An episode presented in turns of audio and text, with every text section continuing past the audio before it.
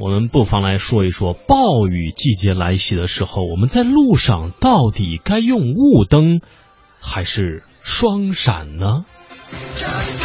这的确是个问题，因为到了夏季啊，特别是南方，应该是马上进入到梅雨季节了。特别像一些中南部地区啊，华南大部啊，这个 天气预报来了，嗯，这个暴雨开始增多了。有些车主并没有意识到这个雨天开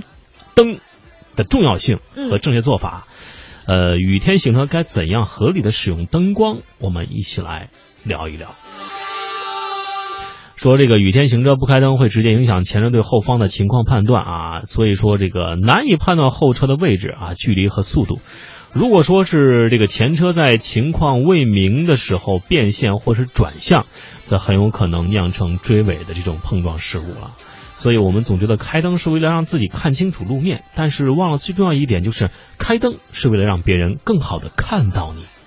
当然，我们要了解一下啊，这个在雨天到底该用什么样的灯？嗯，呃，我们说，如果是雨量较小的时候呢，建议大家使用的是示宽灯哈，嗯因为说到雨天行车呢，总是对我们的灯光有一定的要求。那如果刚刚开始下雨呢，天色还比较阴暗，所以能见度还不错，我们也提醒大家用这个示宽灯。嗯呃，今天呢，像今天的这个像广州的雨量呢，就是小雨啊，还有微风，所以我觉得，我个人觉得，虽然我们在北京啊，但是我觉得这种小雨天气的，应该说能见度相对还是不错的。那如果到了明天，你看中雨了。到了周五暴雨了，那这个时候我们该用什么灯呢？嗯，我们给大家一些建议哈，这种雨量的时候呢，应该开启大灯或者是前雾灯。嗯，因为本身这雨水特别大的时候，咱们大家有感受哈，就是特别大的时候，你的眼前什么都看不清楚了，嗯而且呢，可能路面的积水呢也会被前车滚动的轮胎带起来，形成一片水雾，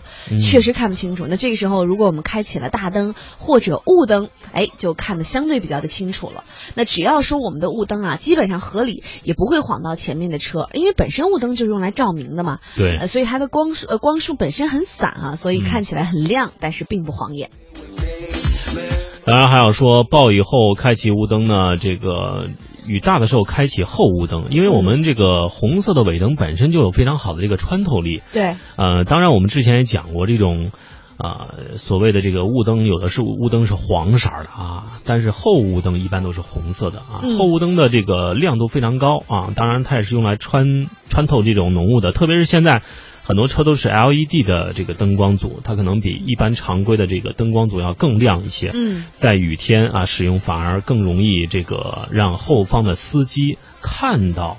啊这样一个前方的车。当然，如果在这个这个后方能够晃到啊后方的司机的视线的话啊，那自己的安全也就无从保障了。当然，暴雨后